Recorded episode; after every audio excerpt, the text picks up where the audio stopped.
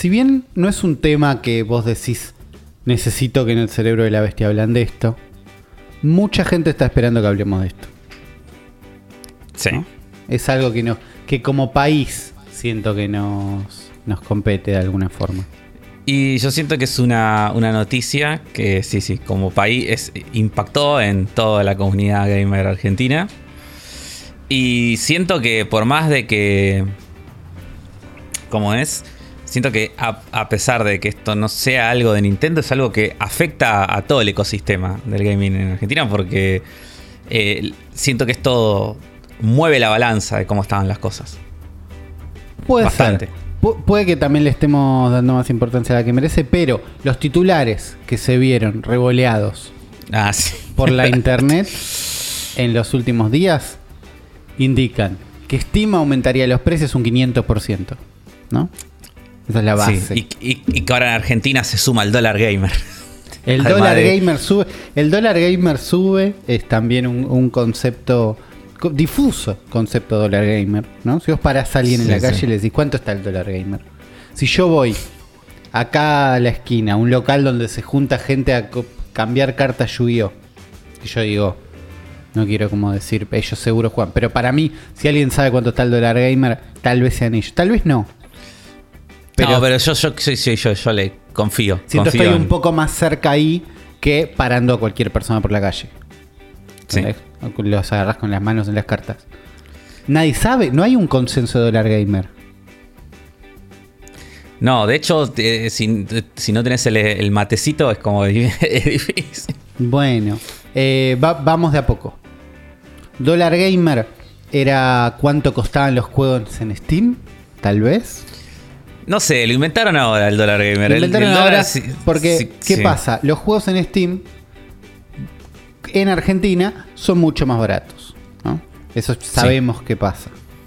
¿Es porque los juegos en Steam son baratos? No. Es porque los precios están localizados en Argentina. Porque los Claro. juegos en Steam en Estados Unidos cuestan lo mismo que cuestan en PlayStation. ¿no? Es como. Sí, son pre- 60 dólares, 20, 10, 60, Los precios de los juegos. 40, ¿no? sí, los precios que estamos acostumbrados a los Por, juegos. por eso muchas veces Y- cuando hablamos de los juegos tratamos de ir al precio eh, Al- Real. real, como para tra- tratar de verlos todos en una misma línea y después vemos cuánto nos cuestan cada uno de nosotros. En Steam Sí. había precios estúpidamente regionalizados, lo que nos daba juegos muy muy baratos. Claro, ¿Qué- porque Steam no, no tiene. O sea, lo que hacía Steam para regionalizar los precios no era eh, un equivalente de un dólar, un peso. O sea, eh, de ponerle un precio al dólar. Como decir, bueno, el dólar de Steam es, eh, no sé, 100 pesos, por decir una cosa. Sino que lo que hace Steam es, para cada rango de precios de los juegos, que van desde 3 dólares, 5 dólares, 10, 20, hasta los 60 dólares, tiene precios recomendados Claro. que tienen en cuenta un montón de cosas, eh, ten en cuenta distintos factores, como no, no es una cuenta uno a uno, o sea, que si vos seguís la progresión de un juego de 20 dólares, un juego de 60 te va a salir tres veces eso, no. Claro. No, no funciona así. Es porque tiene en cuenta lo- lo- los hábitos de compra de la gente, la la economía, la fluctuación, etcétera, etcétera. Para un montón Pero de países, no, no solo acá, tampoco, no es una locura. Claro, para, argentina. para todos los países del tercer mundo. Eh, y cuestión es que siempre eh, nosotros veníamos muy beneficiados por esto porque los precios de Argentina mundialmente son los más bajos de cualquier otro país. Y entonces como que era, o sea, lo hablamos esto cuando hablamos la semana pasada, en el tema de la eShop también. Sí. Eh, entonces, bueno, tenías cosas como que juegos de 20 dólares en otra consola. En Steam estaban 200 pesos. Claro.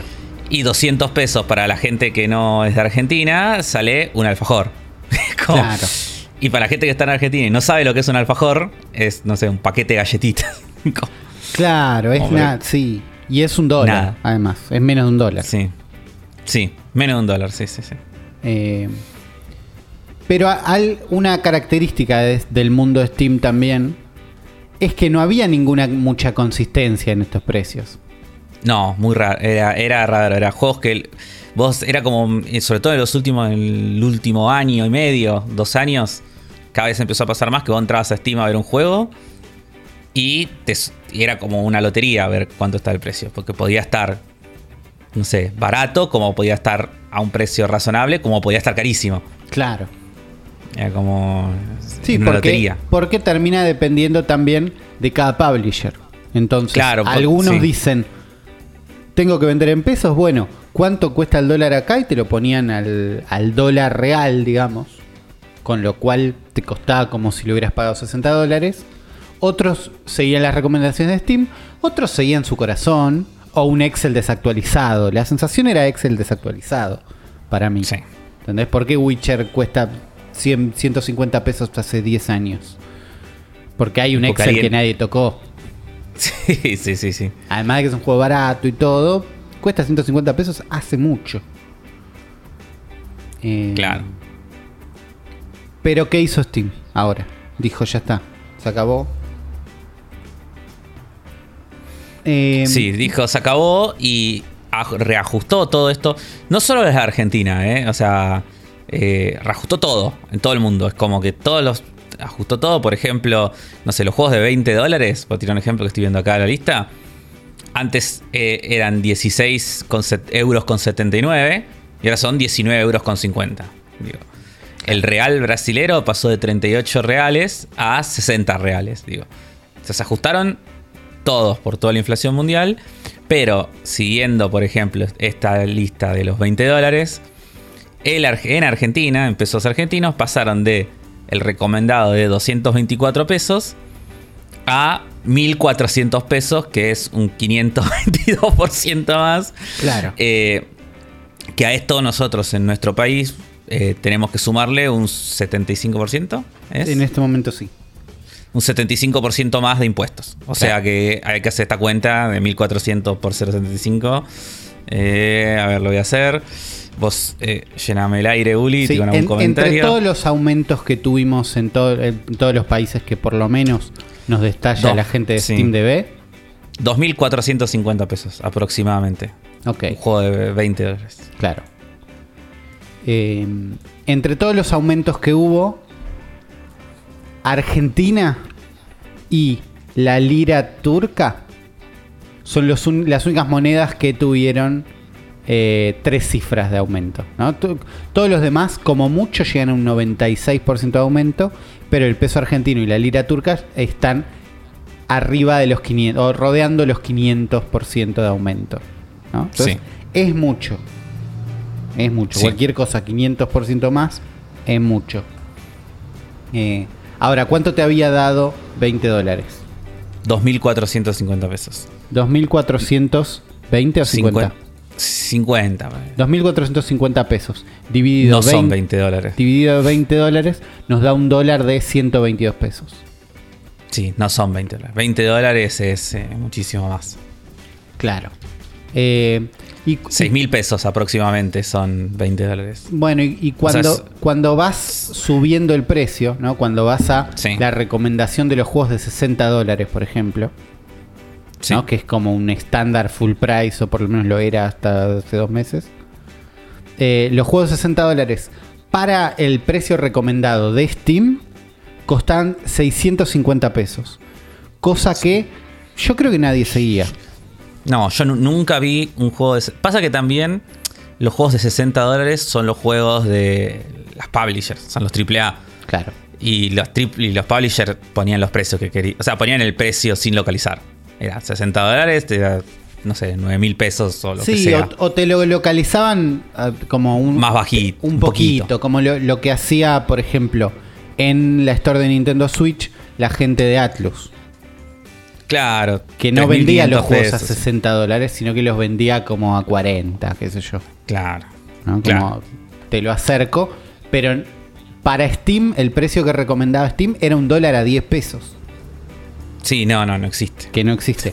lo que está recomendando ahora es 3.800 para un Sí. juego de 60 dólares. Entonces 3.800 dividido 60 es un dólar a 63 pesos. Claro. Y si multiplicas, eh, si le sumás los impuestos, un, un juego de 60 dólares te quedaría en Chan, chan, 6.600 pesos. chan. 6.600. Sí. dividido 60, Son tenemos 10, 100 pesos. un vuelta, dólar de más o- 110, claro. Claro. Eh, Claro. Eh, que sigue siendo, nada, es un tercio de lo que vale normalmente este juego en cualquier otra plataforma. A ver, yo me voy a poner acá un comentario. Voy a decir algo con esto que Hazlo. me van a cagar a puteadas Hazlo. todos, pero es una profen de acá. Eh, yo, por un lado, creo que esto es una paja, obviamente, ¿no? Para toda la gente que compraba todo el tiempo en Steam y toda la bola. Eh, a nadie le gusta que les aumenten los precios. Pero yo siento que esto para el ecosistema de videojuegos local es sano. Porque los precios de Steam, nosotros lo veníamos diciendo hace un montón, eh, eran una mentira. Eran tipo, eran. Eran una gran que mentira que, que eran hacía, una gran hacía mentira. que te parezca ilógico pagar 20 dólares un juego de 20 dólares. Claro, en, en otra entonces- plataforma. Claro, entonces es como cuando antes. No puede ser que, tipo, antes el, no sé, Tunic, ponele que está a 20 dólares, lo comprabas en Switch a 20 dólares, que aunque esté localizado más barato, no importa, digo, en Switch. Sí, sí, pero, ponele que, 20 dólares, sí. Y en Steam entras y está a 200 pesos, y no Sí, puede quin- ser. 500 cuesta ahora. Sí, no, no puede ser. Entonces es como que yo creo que ahora, con estos precios que están acá, si bien es, es, es un aumento muy grande, eh, creo que siguen, siguen, siguen siendo precios baratos para hacer videojuegos. Siguen Y- siendo precios baratos para, para hacer videojuegos comparado con Para el hacer- mercado internacional. sí. Al mismo tiempo, estamos en un momento donde, salvo PlayStation, todos están localizando los precios. ¿no? Sí, la tienda de Xbox. Acá, bueno, acá yo- esto también a nosotros, como nos ponemos verdes un segundo, Un poquito. Eh, la- esto también es una ventaja para la tienda de Xbox. que la tienda de Xbox venía manejando precios de localización muy buenos. Eh, y ahora puede llegar a quedar bastante más barata que Steam. Si no actualizan Es que- ellos tampoco. Es que cada tanto te tiraban un más barato que Steam. Cada Sí, tanto sí, te por tiraban un, un más Sí, barato sí, que Tunic Steam. estaba, más, Tunic estaba más barato en Xbox que en Steam. Sí, Death's Door me acuerdo como uno que costaba tipo 400 pesos en Xbox y 2000 pesos en, Eh, en Steam. bueno, ahora el Lego, que hablamos la semana pasada. ah, el Lego, es verdad. El Lego, justo si- sin más hablar, está a 400 pesos en Xbox y está como 3000 en, en Steam. No, ahí Claro. no sé qué pasó. No sé. No, y es que no lo localizaron. No, pero, Pero- es, la es el mismo juego, es- por eso es raro. Digo, ¿Cómo es el mismo juego? es el mismo juego, digo, ¿por qué Ah, localizaron sí, el juego pero- en pero una por ahí tienda y en otra no? Publi- el- a veces la publicación en una plataforma y en otra la hace otra gente. Hay Claro, un porque porteo digo- en el medio. Claro, porque una cosa es PlayStation donde no tenés precios localizados. Tipo, todo sale lo que sale en Estados Unidos. Sí, salvo Eh, el PlayStation Plus está localizado. Claro, pero después los juegos salen el equivalente en pesos a lo que haces la conversión normal en dólares. Sí. O en dólares directamente, me parece. ¿eh? Eh, me parece que en un momento yo no tengo una Play 5, obviamente. Pasa- pasaron a pesos para en un chequear. momento. Pero yo me acuerdo que en un momento, los- si vos tenías una cuenta argentina, te los decía en pesos en la Play 4, pero te los decía con el equivalente a 60 dólares, no eran precios Claro. localizados. Sí, Era sí, como- no, no, no los localizaron. Eh, Nintendo con la cuenta con la Store Argentina que tardó en arrancar primero en versión web falopa y ahora sí en un store completo que entras desde la consola, eh, no localizaba sus propios juegos, ¿no? Es más, lo- los propios juegos no es que no los localizaba, los actualizaba cada tanto, ¿viste? Entonces, Sí. cuando pegaban el aumento, quedaban como a 60 dólares clavados, pero no estaban tan arriba de la inflación como nosotros. Y al pasados los meses, te empezaban a quedar abajo. Entonces, hasta hace un mes, los juegos de 60 dólares de Nintendo estaban 6 mil pesos. Y ahora están 9000. Ahora están Igualmente, 9.000. estos 9000 en el store de Nintendo, que parece un montón de plata, Sí. y lo es, eh, es un montón de plata, sigue estando localizados, porque 60 dólares son 18 mil pesos, o sea, es la mitad, básicamente. Claro, es 9 mil más 45% de impuestos me cobraron la última vez en un juego de Nintendo. Claro. en el store argentino. Eh, te, queda, te quedaría como en 13 mil pesos. Digo, es casi, es casi 60 dólares, pero es un 13.000. precio ajustado en el momento. Sí. Eh, Que cada tanto eh, se mueven. Yo llegué a comprar Pokémon, a precomprar Pokémon a 6 mil. Espero que me lo mantengan cuando lo tenga que pagar. Mira, yo acá tengo abierta la Store eh, eShop Argentina. Sí. Y les digo que el Mario Rabbids, del cual vamos a hablar en un rato, está a 6.999, eso está más barato. Es un juego de los- 60 dólares. Su juego de 60 dólares. El Persona 5 Royal está con precio Atlus De 3.800 pesos. Bien. Así que si no tienen una Xbox, que es el mejor lugar para jugar este juego hoy en día. eh, Es ideal para jugar en Switch, desde que nació ese juego. Era el juego que. Yo ahora ya no lo quiero en Switch, por yo bronca. tampoco. digo. Yo, tampoco. Tipo, métanselo al- en el orto. Alto giles. Sí, no, pero si esto hubiera salido hace tres años a este precio, golazo. No, por eso. Y, y para alguien que hoy juega mayoritariamente en Switch, también está como. Sí, sí, si alguien que no tiene PlayStation y quiere jugar Claro. 5. Ahora, ¿cuánto es este, este aumento de los precios recomendados por Steam? ¿Cuánto se va a traducir a los juegos reales? Yo no sé. Va a ser lo mismo, que- va a ser lo- para mí va a ser lo mismo que pasaba ahora, tipo, es como Alguien lo va a seguir alguien no. a- alguno lo va a seguir, otros ya no lo seguían y hacen lo que querían, otros van a hacer. Lo que sí es que los, los que lo seguían, que era, para mí esto afecta más a los indies, ¿no? Que eran los que, los que uno más veía que seguían, ¿no? Los juegos de 20, 10, 20 dólares, 15. Sí. Juegos de ese rango, ¿viste? Eh, que eran los que más... O sea, yo sí... Yo nunca vi un juego de 60 dólares a 600 pesos. Pero sí vi muchos juegos de 20 dólares a 200 pesos, que es lo Claro. que recomendaba Steam. Sí. Eso sí, vi mucho. Eh, entonces, esos juegos son para mí los que van a pasar, pero de vuelta. O sea, 1400 pesos, no sé, qué sé yo, sigue siendo barato. Como eh, a lo que. Porque 200 pesos hoy en día acá no es nada. Digo, que un juego costara 200 pesos era. Irreal. O sea, te lo estaban regalando, básicamente. Como, Claro, y, y era lo que hacía que te cueste pensarlo en otra, pensarlo directamente en otra plataforma. claro.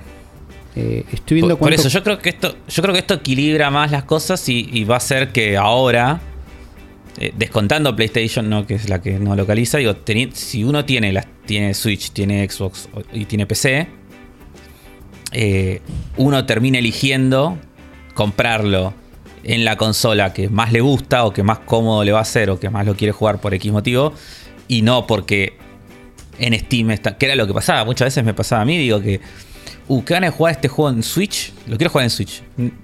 Pero en Switch está, no sé, dos mil pesos y en Steam está 200. Digo, no puede ser. Claro. Compro en PC. Aunque Sí. no lo quiera jugar en PC. Y por ahí Claro. después ni lo jugaba. Eh, por eso, es confuso, es raro, va a ser caro para un montón de gente, pero no es el fin del mundo de Steam, me parece. ¿No? Porque No. también leía, leía comentarios de la, la cantidad de piratería va a hacer que vuelvan a bajar los precios. no, no, chicos, no funciona así. Eh, No funciona así, sigue siendo, o sea, sigue siendo barato. La gente que sigue, a ver, la gente que compra videojuegos en Steam, eh, acá en Argentina, es gente que se puede permitir este aumento. Nadie Es- es pobre probable, en claro. Tipo pobre que realmente no tenga para pagar este aumento, sí, alguien, alguien que podía pagar un juego 200 y no lo puede pagar. eh, no, exi- no- sí, no existe. O sea, para mí no hay nadie, porque ya directamente no tenés una, no tenés un- una plataforma para que tengas Steam directamente. Si no puedes hacer ese gasto, ¿entendés? claro. Si no puedes pagar un juego a 1400 pesos acá en Argentina, es porque, o sea, no Sí. estás en una situación de que no tenés una PC directamente para, ju- para jugar. Claro. Eh, entonces es, eh, digo, tenés problemas más graves. Sí, sí, Entonces, sí, si bien es un aumento grande, la cantidad de gente que se queda fuera de no poder hacer esa compra no es tanta como parecería. No, y esto va a hacer también que, que la gente, yo creo que, que empieza a comprar con un poco más de cabeza también. Digo, como cuántas. Puede ser que eso, esto- eso ya se había deformado en Steam. Ya Sí, era, en Steam era- uy, era- uy, es, vinieron las ofertas de Steam. Buenísimo. que es como que me voy a comprar Witcher 3 de vuelta. No. A, a mí me ha pasado de comprar, de querer comprarme juegos en las ofertas y cuando lo estoy por comprar, en ese momento enterarme que ya lo tenía. bueno. y, y Bueno. digo, ¿cuán- y, y- y de quedarme diciendo, ¿cuándo compré esto? ¿Cuándo compré este juego? Claro, ¿Por qué no No, lo jugué? Y no lo jugaste, obviamente. No, no lo jugué ninguna de las dos veces. No lo jugué ni, ni antes ni después de haberlo querido cuando casi lo compro. Ahí estoy viendo que, ponele, por, por más precios raros en el mundo, Forza Horizon 5 Sí. eh, cuesta 10 mil pesos En Steam. en Steam. Y cuesta 4 mil. No, no, para, estoy, estoy diciendo, estoy mintiendo. Les estoy mintiendo, chicos. Cuesta 6 mil pesos en Steam sin impuestos. Y voy a, Claro, hacer la cuenta, el- voy a hacer la cuenta sin impuestos porque en Xbox no sé cuánto cuestan impuestos. En Xbox cuesta 5 mil. ¿Entendés? Como cuesta mil Claro, pesos más pesos. barato en Xbox. Que eh, es una versión que podés jugar en PC. A eso, quería buscar este juego por eso. ¿Entendés? Como yo lo Claro. compro en Xbox, lo juego en PC. Normal. No, no- ni nube Claro, y ni para nada buscar loco. un juego que. Para buscar un juego que no sea de Microsoft, digo, el Cyberpunk, ponele, ¿cuánto está en Steam? Yo lo estoy viendo acá en Xbox. Que en la Store de Windows, o sea, en la, en la Microsoft Store de Coso, está. no me- 2.500 pesos en Xbox. está 2200 en Steam. Bueno, el mismo precio, básicamente. Está bien. Está bien, no encontramos. No estamos encontrando el ejemplo, pero se entiende que los juegos valen cualquier cosa dependiendo del publisher. Sí. Probablemente siga así. Eh, los que sigan a ciegas estas recomendaciones van a ser unos indies que no tienen tanta representación o que no tienen idea. Que no tienen, que no tienen publisher. gente que se encargue de eso. Claro, Claro. no tienen un publisher que se encargue de eso. Que, o sea, gente laburando, que su laburo es ir y ver cuál es el precio que lo tienen que vender en cada mercado. Claro. Por- analizando Excels. Analizando. Excel, Claro. Sí. Eh, pero bueno, el titular del mundo igual es los juegos en Steam aumentan 500%. Lo cual es, es falso. Para Los mí, Steam no. para mí es más bien falopa. Vamos a ver qué, qué pasa. Si alguien, digo, quiero en los comentarios de este episodio sus opiniones pensadas y sentidas. Es como sueltan, sueltan el Steam un poco y nos cuentan realmente como casos puntuales. Che, me pasa, yo ahora no me puedo comprar un juego. Para mí, como vos decís, no, no es tanta la gente que se queda No, realmente afuera. no, no, no. O No, sea, porque- te vas a poder comprar menos juegos que no ibas a jugar, sí. Sí, eso es seguro, pero yo sí que. Eso ni hablar, digo, si vos antes te comprabas 20 juegos por mes porque te pintaba, Porque que- costaban un alfajor, sí. Claro, ahora te comprarás solamente los que querés jugar, digo, pero para mí la alfajor. gente que claro, la gente que juega en PC, eh, toda esta gente con PCs de colores y, y tipo humo líquido y todas esas cosas, Sí. eh, se pueden, pueden seguir afrontando estos gastos. Digo, Sí, no- no- la, siguen la siendo la precios gente que no podía afrontar esos gastos no está comprando con tarjeta de crédito en internet. Tal Está cual. jugando free to play, está su- jugando emuladores. Está jugando en el celular, está sí. jugando en la. Tiene una Play 3 todavía ahí, tipo, una Play 4, compra los juegos por Mercado Libre con la cuenta. Claro. Una cuenta eh, así doble. Secundaria, sí. Secundaria, esa es la palabra. que- sí. O sea, está haciendo esas cosas, tipo, no está en Steam comprando ofertas. Eh, es verdad. Dejamos de lado la noticia menos nintendera del día, pero que hacía falta que charlemos y que podíamos relacionar con las stores y con la industria de los videojuegos eh, por completa en el país en el que estamos. Y vamos a un episodio del Cerebro de la Bestia completo, ¿te parece? Porque tenemos uno de los mejores Marios hoy. Eh, Sí, tenemos, estuvimos jugando a Mario Plus Rabbids Sparks of Hope, así que les vamos a contar todo lo que nos pasó ahí y tenemos un par de noticias también, ¿no? poquitas, porque no, no fue una semana. Fue una semana más bien. Que sí, estas noticias eh, no las vamos, no las voy, a adelantar noticias porque sorpresa. Tenemos noticias sorpresas, Sí. no son las de su vida, pero quédense hasta el final del programa para escucharlos. Y si te parece, Afro, vamos a dar comienzo a un nuevo episodio de El cerebro de la bestia.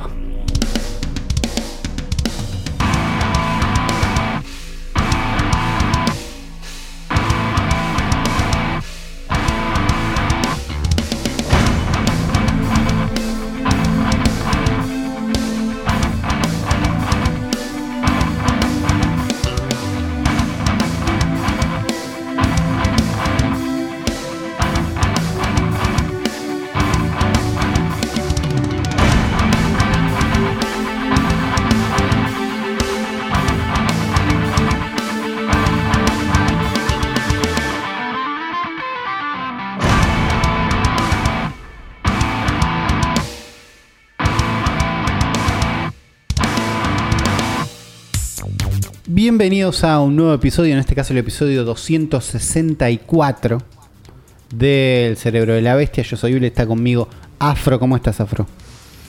Muy bien, con mucho calor, pero verdad. bien. Es verdad que estamos entrando en la época en la que cuesta grabar con la ventana cerrada. Sí, estamos entrando en la época en la que necesito un aire acondicionado. Sí, yo también. Eh, Para grabar, En este momento estoy en una situación sin aire acondicionado. eh, pero no estoy solo, ¿no? Ah, Estás vos grabando conmigo, están mis gatos grabando conmigo. Pero también tenemos del otro lado un montón de amigáforos. Así es, los amigafros, la gente que nos deja comentarios en nuestro video de YouTube. Gente como Dario R que dice, buenas, compré Lego para Switch y es táctil, súper cómodo y muy recomendable. Así que ya había otro comentario más que decía lo mismo. Que me Así que bueno. esta data porque yo Sí. me fui el programa pasado sin comprar, con muchas ganas de comprarlo. Pasó toda la semana, no lo compré porque todavía no me decidí dónde quiero jugarlo. Entonces me sirve ese dato, ¿eh? Sirve, sirve, sirve ese dato. Martín Sandoval dice copada la sección de indies por dos pesos y se pregunta para Animafro. Dice, ¿estás viendo el anime de Chainsaw Man? Recuerdo que recomendaste mucho el manga en un capítulo de Animafro, pero me gustaría conocer tu opinión del anime y yo todavía no me asomé. Dice, y te tiro un mini Animafro. Por favor. Eh, lo estoy viendo, sí, obvio. Van tres capítulos del anime de Chainsaw Man y me parece increíble. Estoy súper enganchado y manija. Tiene una animación que no se puede creer. Y, me encantan absolutamente todas y cada una de las decisiones de adaptación que están haciendo. Como estoy más contento con la adaptación, no puedo estar. Me Ok. parece que están haciendo todo bien.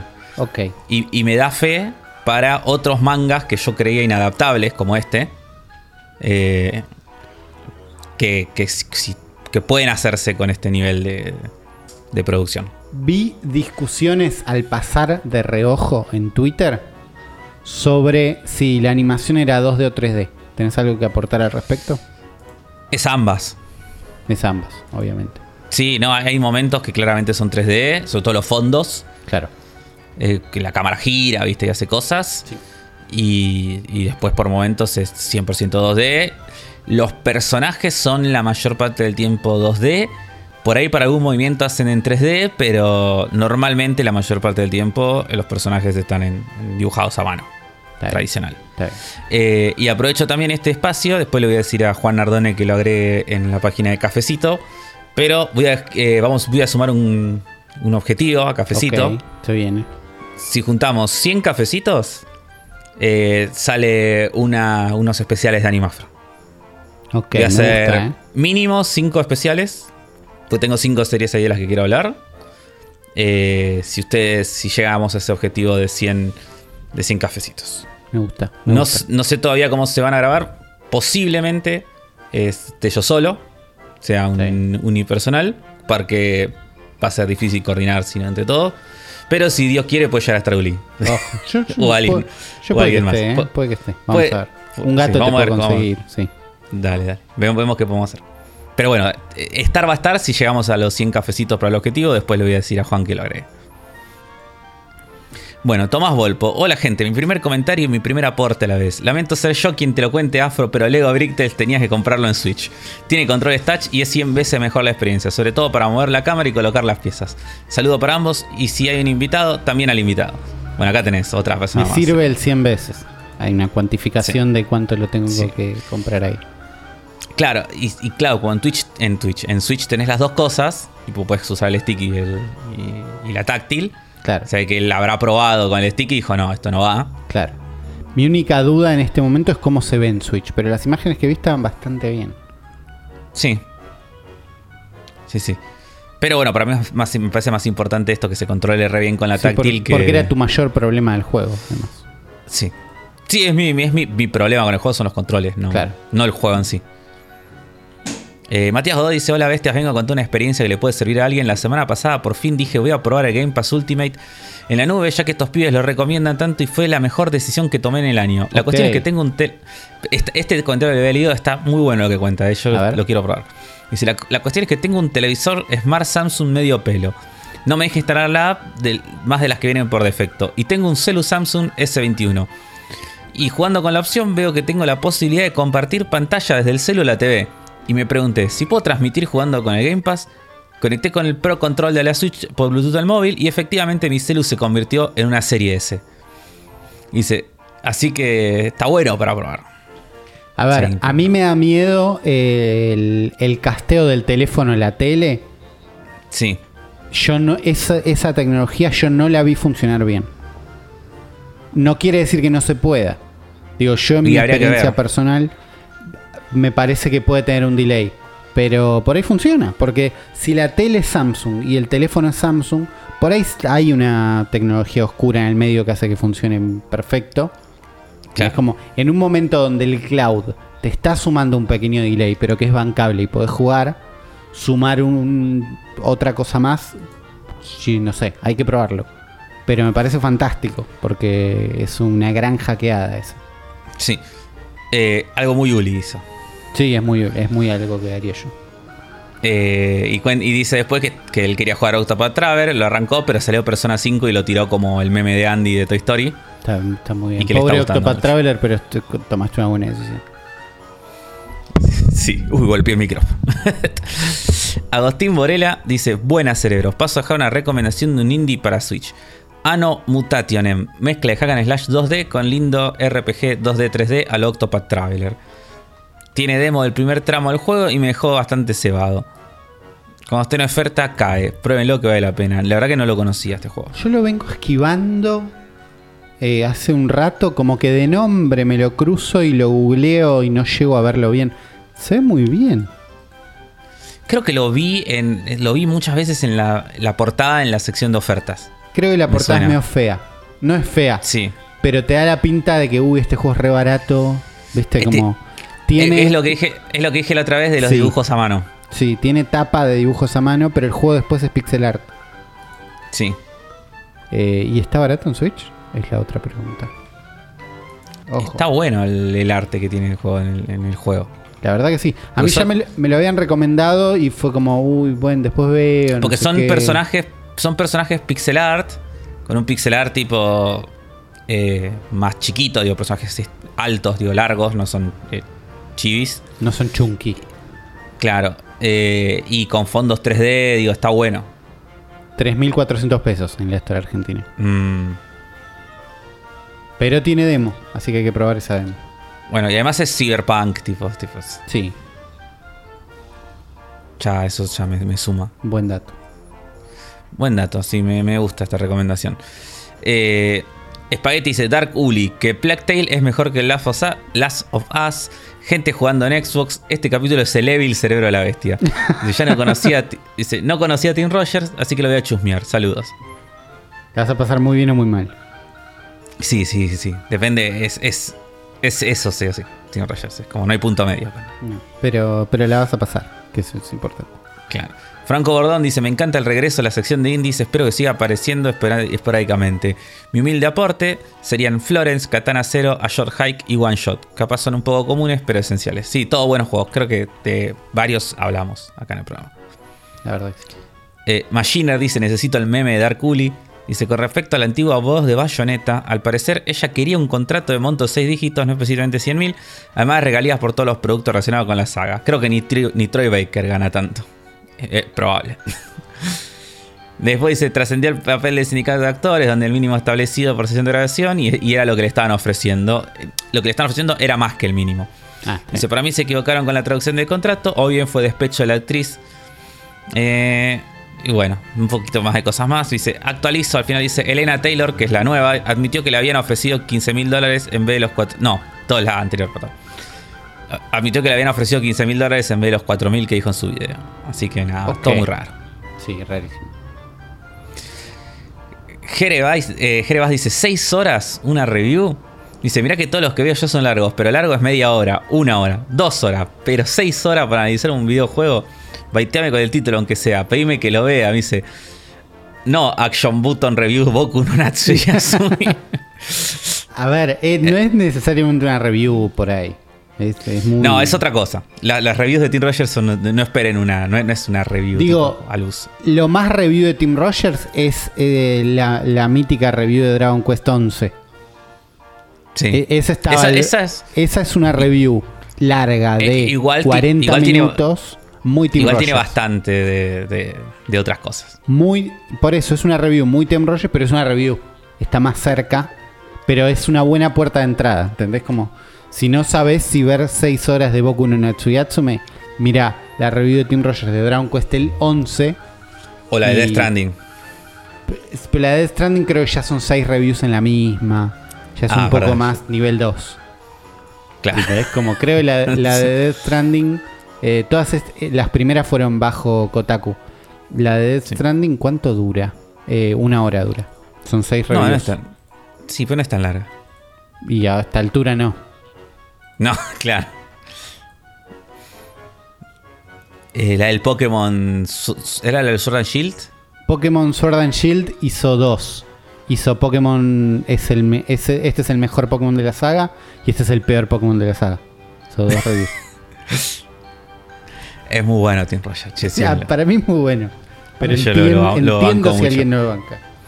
Y si quieren ver un solo video de Action Button, vean el de. Bueno, este yo no lo terminé de ver, solamente vi lo que había visto la otra vez, así que no puedo juzgarlo. Pero vean el de, el de Tokimeki Memorial. Es, El de Tokimeki Memorial es es el mejor. Es el mejor. Este es, Es muy bueno, ¿eh? Me hizo recordar co- cosas de la infancia y casi llorar. Pero eh, el, el de Tokimeki Memorial es el mejor. es muy, muy bueno. Eh, el tractor dice: Halo Rich, sí, abrazo, los quiero. Eh, Taro dice, Uli, tiene, con- o sea, como diálogo, dice, tiene control de touch. Afro dice, meme el monito mirando de reojo. 20 minutos antes de confesar que lo compró en Xbox. Lo bancamos igual. La gente te banca, eso es lo importante.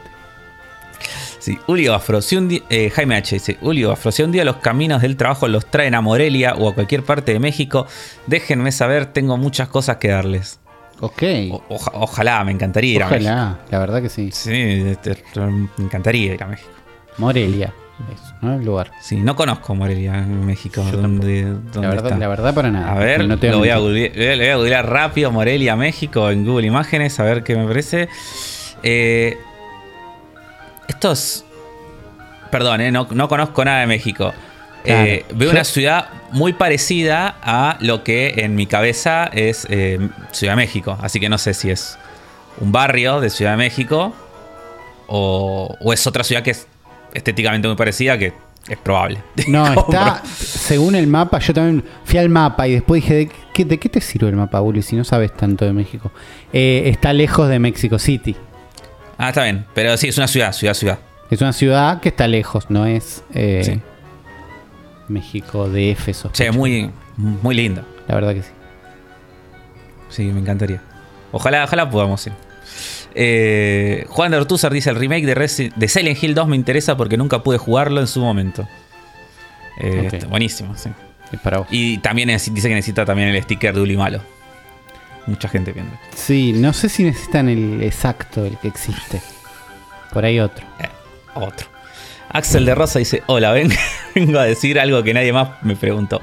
Yo, juego, yo jugué en Hard de Last of Us y no lo disfruté mucho, pero porque me lo inflaron y no me pareció la gran cosa. Pero creo que lo hubiera disfrutado menos todavía en una dificultad más fácil. Ok. Así que no sé. ¿Cómo saberlo?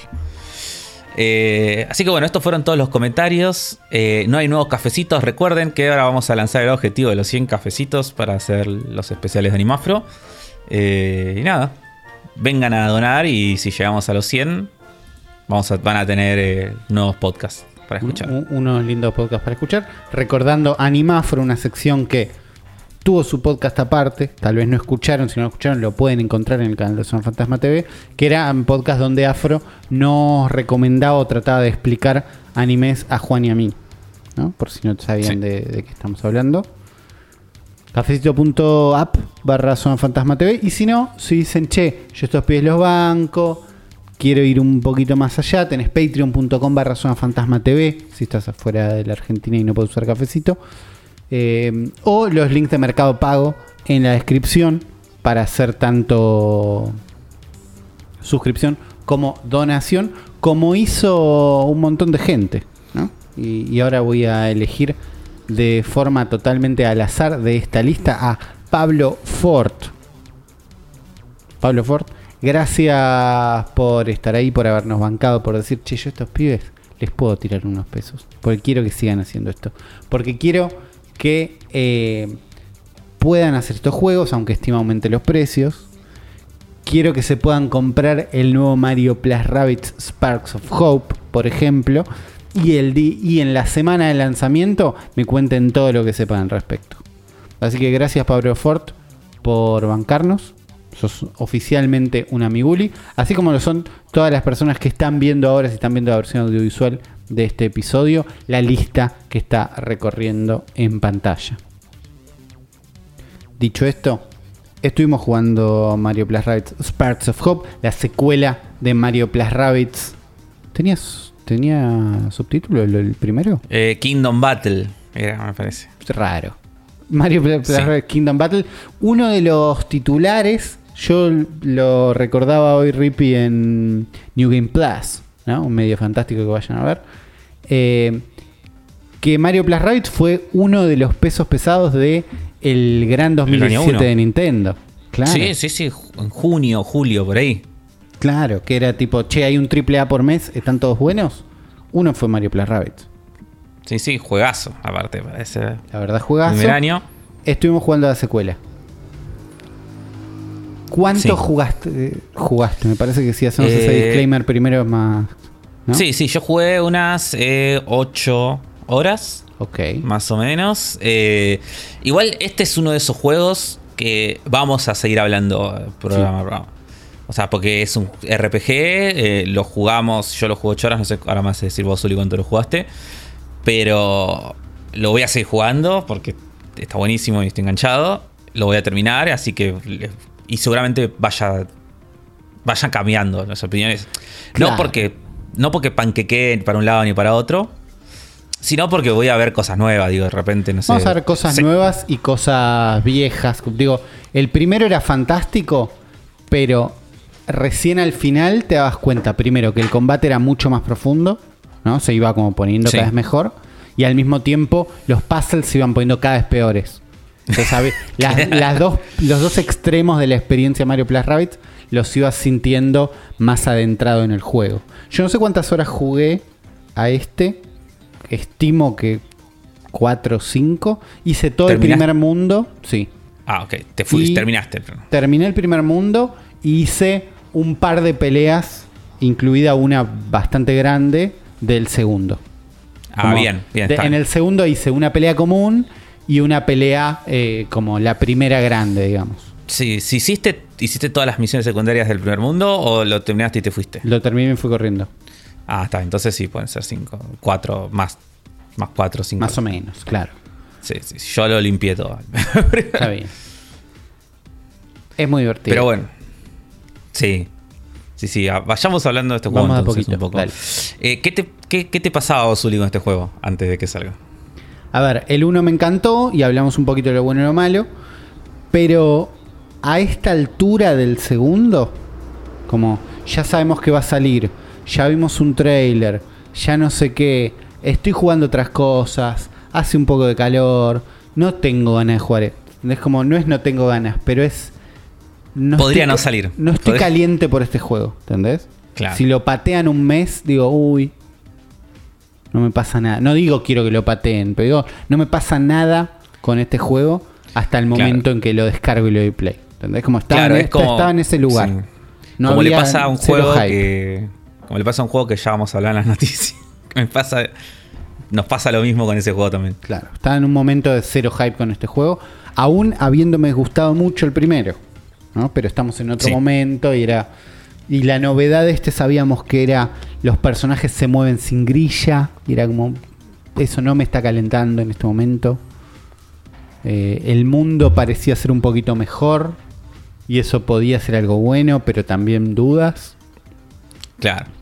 Y los no lo rabbits ves, son no- no rabbits, sabes. qué sé yo. Que es verdad que en el, Sí, en el es- juego funcionan bien los rabbits. Una vez que estás adelante de un rabbit, No, te divertís. sí, sí. Los rabbits Como- en el juego son lo más. Es- Los rabbits en el juego son muy buenos, no, no puedo decir son más, pero son muy buenos. Pero afuera del juego, ¿entendés? Como, che, estoy para jugar un juego con rabbits. Me cuesta, claro. ¿entendés? A nivel hype, sí. te digo. En ese estado No, no, estaba. no, sí, sí. Sí, sí, pero bueno, los Rabbits acá de este juego, o sea, todos los que son los Rabbits principales, los que son las versiones Rabbits de los personajes, eh, son muy buenos. Son buenos, son buenos, son buenos. De hecho, eh, ya en el juego ya toman, en esta secuela, ya la toman a Rabbit Peach como la cara del. Sí, tipo, sí. En, las cine- en las cinemáticas del principio, eh, tipo, son Mario parado fachero y al lado Rabbit Peach. Es como. Sí, son- y bueno, y, bueno, y, y el, el mini conflicto inicial del juego, que arranca bastante de golpe. sí. Arranca bastante de golpe y medio como, uy, sí, listo, vamos. Que está creo- bien. No, no, no, no, no había que. No, no es necesita más. Es, es verdad que por ahí no necesita más, pero arranca bastante. Uy, había una vez una mantarraya loca que secuestró a Rabbit Peach, vamos para allá. Pero digo, secuestran a Rabbit Peach y no a Peach. Claro. Eso la pone en un lugar de importancia, digamos. Pero al toque la tenés, ¿no? Al toque tenés el Sí, sí, personaje. sí, sí, porque es- vas ahí, es como Es, una tipo, es el tutorial rescatarla, una Sí. cosa así. Sí, sí, sí, al toque ya está ahí y, y estás con los dos. tipo, y- Claro, y, y al toque estás viajando por el universo, ¿no? En una nave espacial. En una nave espacial, yendo de planeta a planeta m- a nivel menú, ¿no? Tipo, es un menú de, Sí. uy, vamos al segundo planeta, tratando de recolectar una energía maligna que... ¿Cómo se llama? Eh, yo lo, yo lo tengo. Porque la cosa es así: está esta, está esta mantarraya gigante cósmica. Falopa.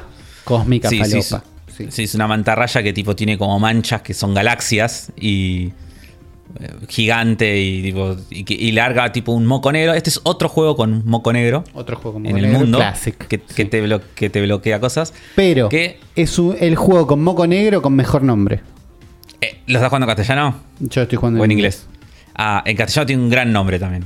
Eh, Eh, Decime cómo es en- En inglés se llama Dark Mess, ¿no? Como Bueno. Dark Mess eh, en vez de Darkness. En español tiene muy buen nombre. eh, sí, sí, sí, sí. En, ahora ahí se me fue en español. Que ¿Lo tenés ahí o no? Creo que se llama Ascuridad, Oscuridad, sí. ¿no? Que es, Ascuridad. Que, que es la mejor traducción Muy de bueno. Dark Mess. Sí, es muy bueno. Sí, sí. Nada, gra- gran traducción. Y es. eh, nada, es un moco negro que te bloquea el nivel, que tenés que ir limpiando, que cuando limpias Típico, sale el sí. sol. Típico juego, sí. Típico juego, ya vimos mil, donde caes en un mundo, está todo mala onda, porque está todo lleno de moco negro, y cuando limpias todo el moco negro del mundo, eh, sale el sol, como dijo Uli, los personajes están felices, Claro. y tipo, y fin, te puedes ir al otro mundo a seguir Sí. tus aventuras. Ahora, recorrer este mundo, ¿cómo es? Eh, es fantástico porque es, es, eh, arregla lo que, lo que los problemas del primero. Para empezar, eh, ahora tenemos control directo del personaje. Cosa que si no, vos no sé si te acordás, Uli, pero antes no tenías control. Ah, directo. manejabas la aspiradora voladora. Manejaba la aspiradora, tipo Sí. la rumba esta loca, Sí, y los personajes iban como en filita atrás. sí, es verdad. Ahora a mí, no, a mí no, ahora a mí vos- no me molestaba eso. A mí eso Sí, me pero era raro. Era raro, pero a mí me gustaba. Eh, ahora no, ahora manejas directamente el personaje con la cámara 360 que puedes girar. Sí, sí. Eh, puedes girar y apuntar a donde vos quieras. A mi gusto está. un- de- un- me hubiera gustado que la cámara esté un poquito más lejos. Siento que está eh, como demasiado cerca del personaje. A lo que a mí. La forma que a mí me gusta jugar Puede en ser. los juegos. Pero tampoco es grave. tipo, Eh. es como. Está, está bien. Eh, y nosotros recorremos estos mundos que son como unos mini open worlds Claro. Donde nosotros podemos eh, recorrerlos, ir para donde nosotros queramos dentro de este mundo. Va a haber, ahora hay NPCs dando vuelta por el mundo, que algunos tienen diálogos, tipo globito de diálogo, que me gusta que no tenés que apretar para hablar, sino que aparece solo el Sí, cartelito arriba. Banco, banco, porque no es un juego donde esté para leer mucho tampoco. No, el primero que me tira tres líneas de diálogo las equipeo. ¿Entendés? Como, claro. ojo con esta gente. Sí, y, y otros que te tiran misiones, tipo, uh, no, mirá, ayúdame a juntar estos pescados, no, mirá, estos gumbas están rompiendo las bolas, fíjate si puedes matar a tres, es como nada. Te van dando quest, y vos, vos también vas explorando el mundo, y hay como secretos por todos lados. Como que por todos lados vas encontrando secretos y cosas que puedes ir haciendo. Todo esto te desbloquea eh, monedas especiales del nivel. Cada nivel tiene como su moneda. El primer nivel tiene soles. El segundo son copos de nieve.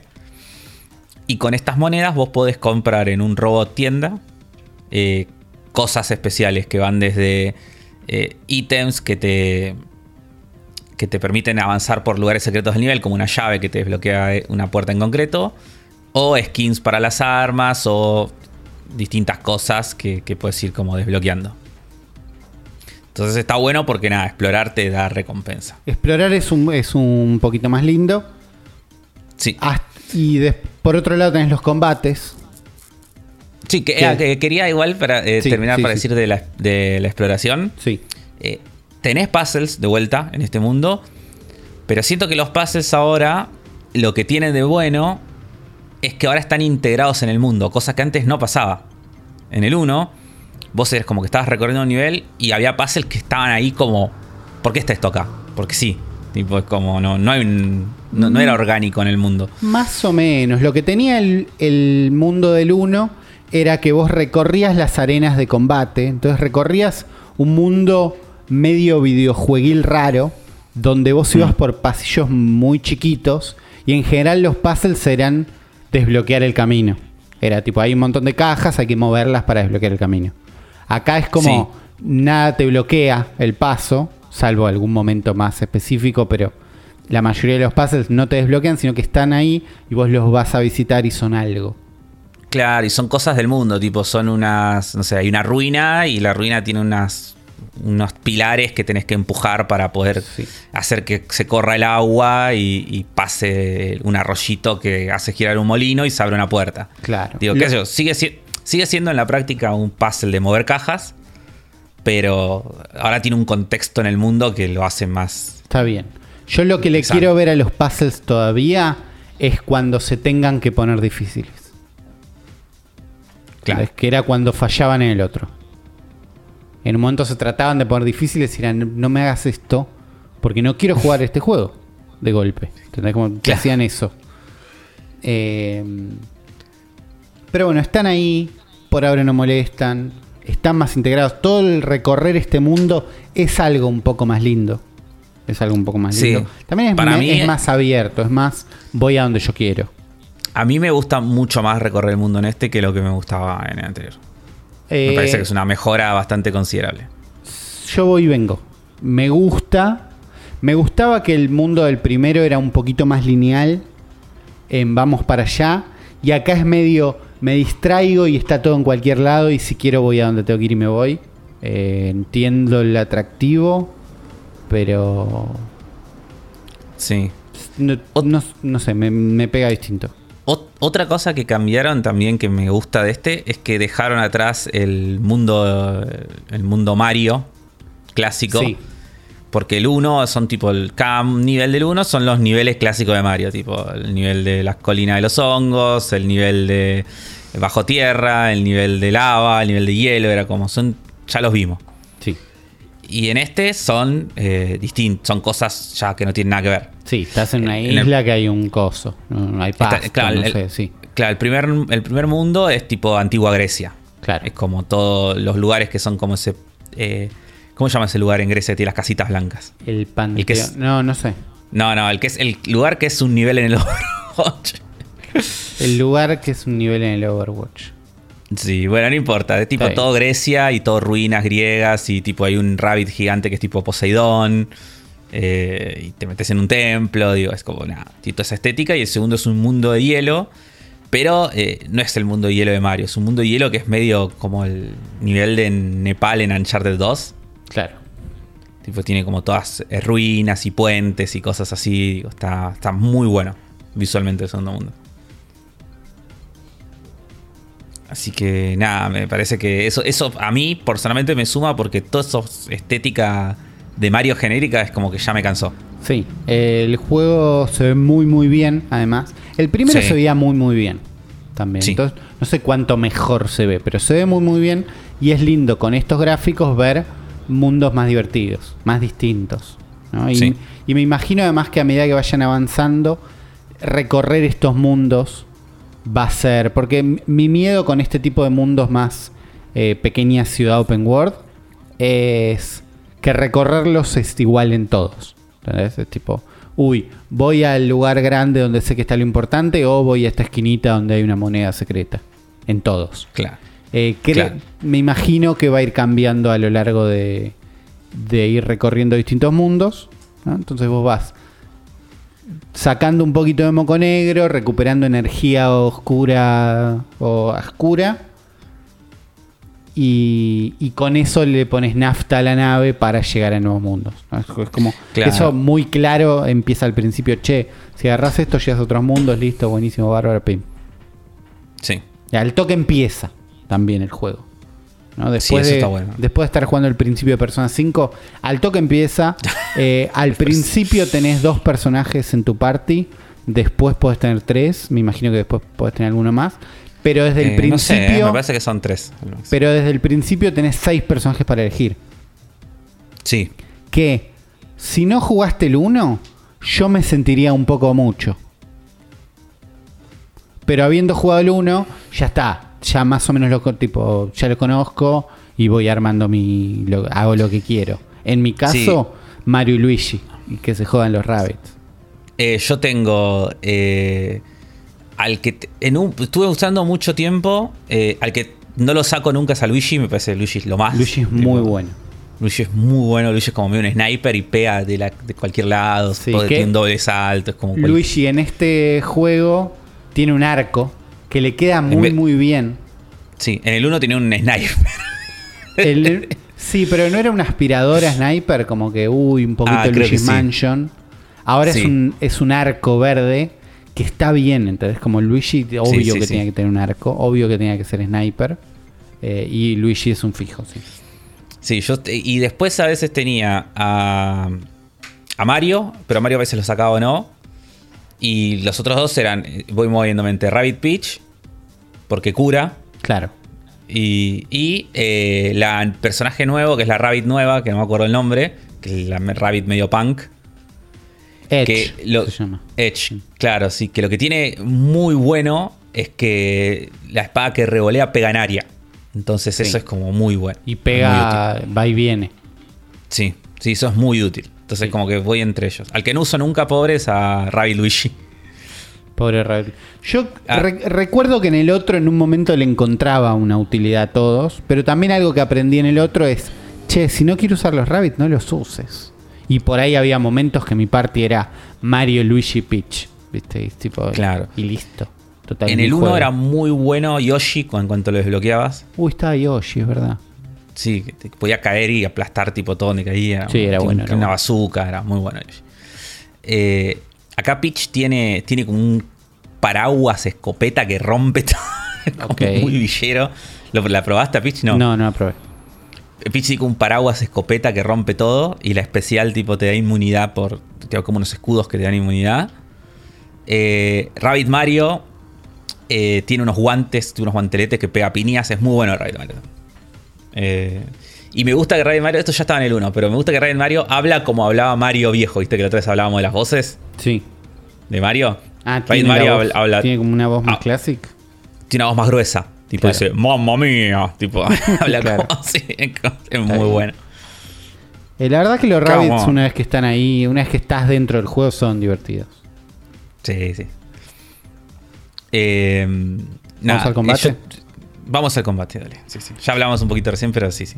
Sí, pero digo, por, por eso, para seguir hablando de las armas y de lo que pasa con los personajes, el combate tiene algunas diferencias con el juego anterior.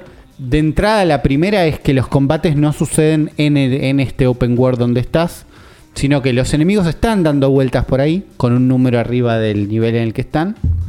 Pero cuando vos los tacleas, en una movida más Final Fantasy, más Pokémon, te, te transportás a una arena de combate.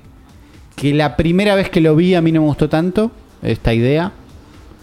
Pero al toque estás bien, porque al toque es, ah, las arenas de combate y el mundo pueden ser independientes y pueden ser divertidos los dos. Y no hace Sí. falta que el mundo sea feo para que el combate sea bueno o al revés. ¿no? Sí, además las arenas se van Las arenas son todas distintas. O sea, eh, siempre que peleas contra un enemigo es un nivel tipo la por más que sea el mismo mundo, ¿viste? Que es, los elementos son lo mismo, la disposición de cómo están puestos es distinta. Claro, porque cada Siempre. combate es un poco un planteo distinto de enemigos y escenario. Como Sí. a veces es estás rodeado, a veces tenés que llegar a aquella esquina, a veces Tenés distintos objetivos. Claro. No sé si había en el primero Goombas. Eh, Goombas y Eh. Bobombs, tantos como hay acá. Bobombs me parece que sí. Goombas no me acuerdo. Eh, Puede ser que sí, vale. Pero nada, te- tenés Goombas, tenés Bobombs y tenés Rabbits que te tiran tiros. O, o- Sí. o piedras mágicas. Sí, esto al principio, después seguramente aparezcan un montón de. Un montón de variantes. Sí, sí, van apareciendo variantes de enemigos. Sí, además tenés como rabbits distintos. Están los rabbits comunes, tipo que son unidades que te disparan. Después tenés unos rabbits gigantes que, que son. Que por ejemplo, los que están en el primer mundo, cuando les pegás, corren hacia vos. Claro. Entonces es como tenés que ir midiendo bien cómo le pegás, en qué ¿A qué dirección. distancia cómo- estás? Claro. Sí, y los del segundo mundo son de hielo, entonces cuando les pegás largan como una onda de hielo y tienes que estar lejos para, bien, para que no te congelen. Nada, tiene como cada enemigo tiene como su mambo y, Sí. y está bueno. Y, y es muy táctico desde el principio, aun cuando el primer mundo es más fácil, digo, no es que es súper táctico. Al toque hay una, una pequeña estrategia, ¿no? Sí, sí, al- eh, me, me gustó mucho la dificultad también. Yo estoy jugando normal y me parece que está muy bien la dificultad.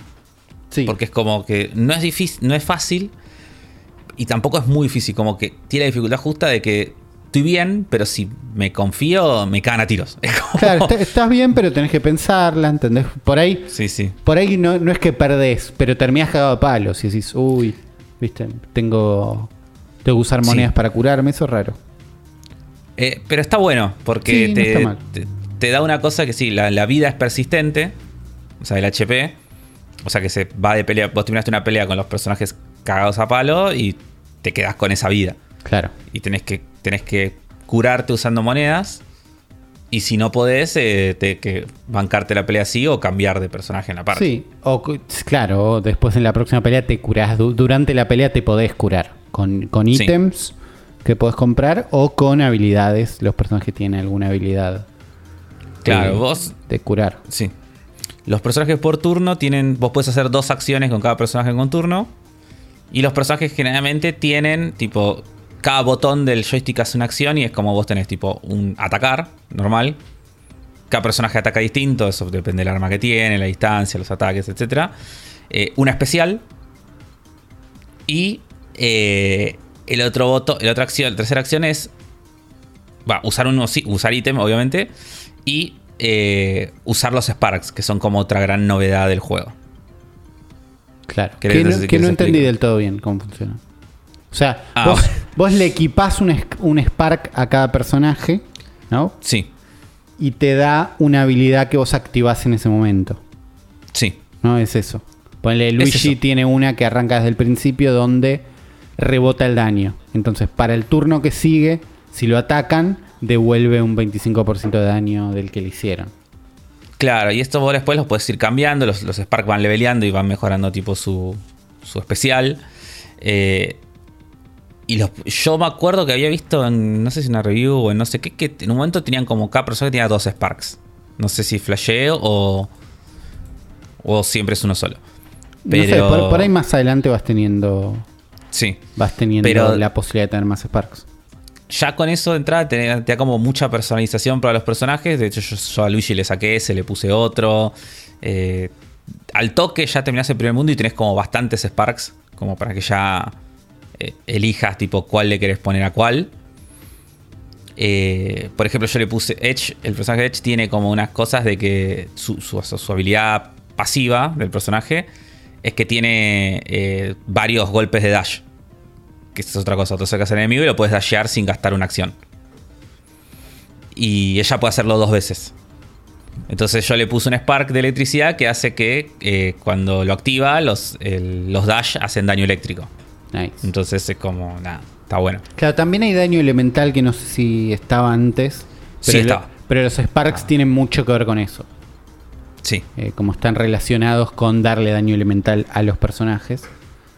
Eh, el mayor cambio de las peleas es que ahora no te moves en una grilla, sino que te moves libre dentro de un, de un área. Que es un gran cambio de entrada. En la práctica siento que no es, no es para tanto. Eh, yo siento que, o sea, no es un cambio que te emocione. Digo, que, "Uh, qué buen cambio, esto lo estaba esperando. Pero siento que sí cambia mucho el flow del combate. Pero mucho. ¿En qué sentido? Eh, que los combates primero de entrada ahora son muchísimo más rápidos que los del primero. Pero muchísimo. Yo Ah, no sé si vos puede te acordás, ser. pero Sí. era- los del primero eran largos. Ahora son rapidísimos. Por eso también son en arenas eh, tipo Final Fantasy. Claro. Y antes, an- antes había mucha menos cantidad de combate eh, que en este. Sí, es verdad que eran, eran más largos, eran más buenos este lugar. Eran largos como los combates largos que hay acá. Hay combates largos acá también. Sí, sí. Pero antes eran todos así. Sí, es verdad. eso. Todos eran largos. Eh, te cambia el flow de combate y te cambia también la estrategia de movilidad porque una cosa que vos podés hacer acá es mover un personaje en una posición que te sirve, no hacer nada, porque, o sea, si vos no, no haces una acción, el personaje eh, podés seguirlo moviendo. O sea, hasta Claro, que dispares. Es el momento que, no- disparas, te hasta que no, Claro, es, es hasta que no disparas porque podés activar una habilidad, Sí. podés hacer lo que quieras. Cuando disparas el personaje se queda quieto. Claro, entonces vos puedes, por ejemplo, no sé, mover a Mario hasta cierto lugar y cambiar a Peach, que Peach vaya, haga un doble, haga un salto arriba de la cabeza de Mario, se mueva hasta otro lado, eh, mo- mover a Luigi, eh, que Luigi active su habilidad especial, que es tipo el, el ataque el- que se quede como esperando en el área a ver si se mueve alguien y le dispara. La volver mejor- a Mario de nuevo. Sí, volver a Mario de nuevo, ponerlo en un lugar que te sirva para que pueda saltar el otro personaje. Entonces, como que vos puedes ir y volver de personaje sin pasar ese turno. Que antes Sí. era como, bueno, le toca a Luigi y tengo que hacer todas las cosas que tiene que hacer Luigi. Sí. Eh, No eso puedo eso es volver. mejor. A mí no me termina de encantar dejar a Mario parado en cualquier lado, cambiar a otro para que salte arriba de Mario. Como me mareo un poco en hasta dónde es el área de movimiento de cada uno. Como que a veces te lo marca, a veces no. Eh, es más mío, tipo, no, no termino de entender como, bueno, entonces dejo a Mario acá, muevo el otro que salte, pero es verdad que te deja moverte más rápido, llegar más rápido a otros lugares, ¿no? O, posicionar a los personajes mejor para poder saltar. Ujú. Eh, me parece como choto el turno de muevo a Mario a que se quede quieto acá, muevo a otro para que salte y después vuelvo a poner a Mario donde yo quería. Pero, pero haber gast- gastar un turno en eso hubiera sido una mierda. Entonces eso está bueno. Eh, Que era medio lo que pasaba antes, digo, porque vos antes sí, en el ya 1 pasaba, también por tenés. eso no, no en el 1 tenías. fundamental el cambio. A ver, en el 1 tenés el, tenías el salto arriba de tus compañeros, podías Sí. revolear, podías hacer como todas estas cosas que puedes hacer en este. El tema es que es lo que te decía antes, vos antes para mover al personaje donde querías tenías que gastar esa acción. Sí, Tenías que moverlo ahí y dejarlo ahí. claro. Y ese personaje se quedaba ahí. Claro, no, por eso es, es- el sistema actual es mucho mejor que eso. Eso igual estoy Sí. de acuerdo. Em, ¿Qué más?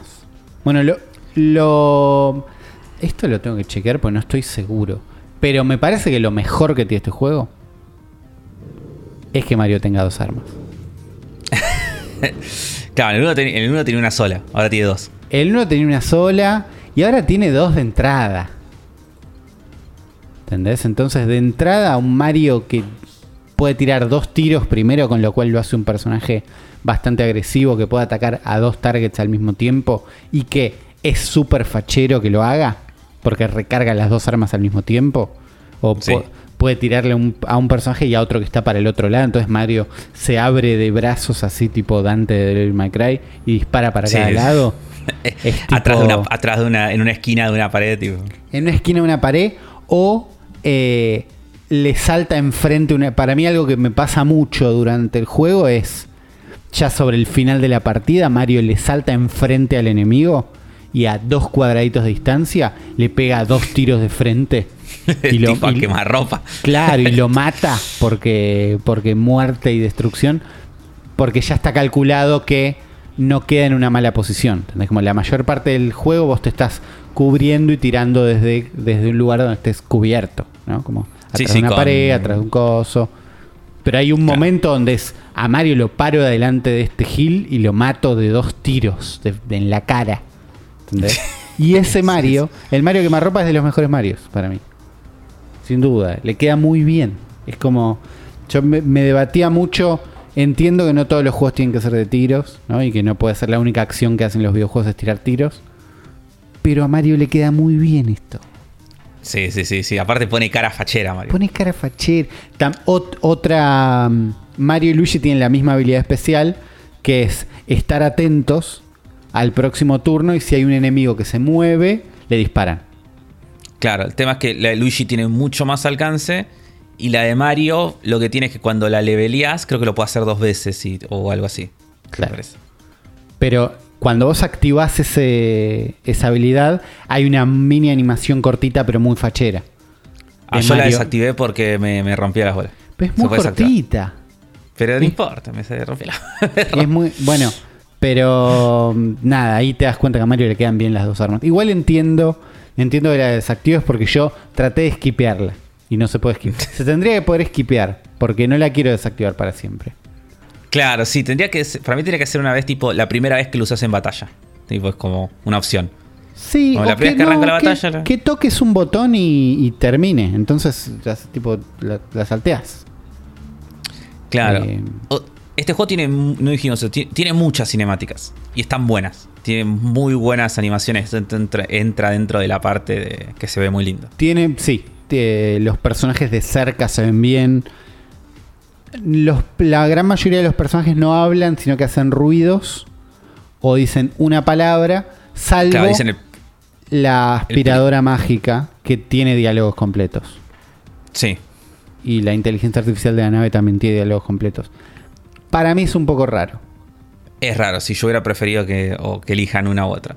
Y además yo lo estoy, un problema que tiene es que el juego te, te detecta el idioma de la consola, no lo puedes cambiar y está doblado al castellano. Entonces es Ah, como... ya Yo en tengo los personajes, el, el personaje, el aspirador habla en castellano y todos los otros personajes hablan en castellano, entonces... Igual al principio como que me quería morir y ah, ya me acostumbré, tipo, ya me acostumbré a las frases que tira Rabbit Pitch en, en- en gallego, tipo, ya... Tipo, Ah. arranca la pelea y dice, ¿alguien tiene cargador? como ya, ya me acostumbré. Ya Al- me- me- Algo que me da que el, el voice acting selectivo, que si bien, o sea, está bien que algunos diálogos más importantes los haga la aspiradora y hable, y, o la, la inteligencia artificial y hable, ¿no? La inteligencia artificial de la nave es como otro personaje. Sí. Pero me da que si Mario no habla, Peach no habla, Luigi no habla, siento que los personajes importantes no hablan y hablan los baratos. Y me siento como en el juego de Friends de Play 2. no conozco el juego de Friends de Hay un, Play. hay un juego de Friends de Play 2 Sí. que incluye las voces de Gunter y el papá de Mónica. ¿Entendés? Es muy triste. Pero ninguna de ellos de los principales. No, las voces de Gunter y el papá de Mónica te narran tipo los menús, todo. Es un juego de trivia, party game Ah, de trivia, donde te muestra pedacitos de la serie y te dice de qué color era la remera de Joe y no sé qué. No importa, es un juego medio pelo que existe y no pasa nada. Pero que solo tenga la voz de Gunter es peor que que no tenga nada, ¿entendés? Claro. O me da, me, me da como pena por Gunter porque siento que era más barato. Me hace pensar en el presupuesto del juego cuando yo no debería pensar en eso. Acá me pasa, me recuerda esa situación, no, me- no digo que me pasa eso. Pero cuando veo que Mario no habla y habla la aspiradora, digo, la aspiradora es Gunter. Claro. Y- El. el aspirador es Gantt. El. Sí, sí, sí. Igual también, no sé, yo banco que Mario y o sea, que los personajes normales no hablen. Que, no, hubiera sido rarísimo que hablen igual. Al al mismo tiempo hubiera sido rarísimo que hablen, lo entiendo eso. Sí, sí, sí. Pues sí, aparte es como una tradición ya que Mario en todos los Mario RPGs no habla, ¿viste? Como que Por los otros personajes le hablan y en Paper Sí. Mario, en Mario RPG, en los Mario Luigi, digo, Mario no, no habla. No, y no- Ah, di- Dice las frases de Mario, dice, claro, It's a go, sí. sí. Y Luigi tira, It's Luigi time, y tipo, y te mete un flechazo en la jeta, es como... ah, o sea, ahí estoy viendo, estoy viendo mientras tanto una review y sí, después más adelante puedes tener dos Sparks por personaje. Ok. Con lo cual la personalización es bastante más amplia. Y además eh, la cantidad de acciones que puedes hacer en, por tu turno. Claro. Lo, lo- me gusta que los Sparks son como re variados. O sea, yo tengo varios y son como re variados. Y que cada uno además es un personajito. Es como, no es que todos son tipo nada. Eh, Sí, una piedra. no es una materia, claro, de Claro. Final Fantasy. Sino que es como vos lo encontrás en el nivel, o lo tenés que salvar, o, te- o está oculto, o sea, de alguna forma lo tenés que en- encontrar. Y todos tienen como su cara especial y su personalidad y tienen un nombre. Y, y nada, me parecen que son tan divertidos. Los, los Sparks son como. Son las estrellas de los lumos, tipo las estrellas de Rosalina, que fueron poseídas por un rabbit, tipo la fusión de. Sí, no, no hay una, una gran magia. Al principio le tratan de poner el nombre Rabbit Luma Sí. y alguien dice, no, digámosle Spark que es mejor. ¿Están seguros? Sí, sí. Listo. Eh, Sí. Y a partir de ahí se llaman Spark. No jugué con ese sistema tanto, pero me imagino que es lo que te permite personalizar a los personajes. Más allá del árbol de habilidades que tenés, también que te deja tomar Sí. alguna decisión un poquito. Sí, sí, sí, sobre todo de qué camino vas a ir. Al final vas solamente vas a tener todos porque tampoco es un árbol de habilidades tan grande, No es tan grande, ¿no? pero por lo menos puedes ir encarando en el momento, digo, cuál vas primero, cuál vas después. Claro. Pero bueno, Eh, nada, así que eh, no sé es- si querés agregar algo más. Eso es todo lo que sabemos. Eh, Sí. Eso es todo lo que me pasa. Creo que hablamos de todo eso. ¿Crees que la historia en algún momento pegue un girito y pase algo más que recorrer No. planetas? No, para mí la historia no, no va a ser el fuerte de este juego. Eh, yo siento que va a ser eso como tipo cada planeta es su historia independiente, tipo. Porque la- el primero tenés como todo que te van contando de este dios que es tipo como un Poseidón. Sí. que tenía el hermano, que nada, que tenía celos y esto, y tipo, y, y está como el, el monstruo que, te- que atrapó el templo, y tenés como una historia que se va armando. Hay como una pequeña historia del mundo, sí. Y para mí va a ser eso, tipo, cada mundo va a tener como su pequeña historia, y, y es, va a ser más tipo de que pasen cosas divertidas, barra graciosas, que, que la historia te emocione o vaya para un lado. Está bien. Sí. no, puedo creer el no plot creo que emocione, pero me quedo un poquito con. Arranca muy de golpe, muy la nada. ¿Entendés? No, no, no es que quiero que me emocione. Pero. El 1 falta tenía un más preámbulo.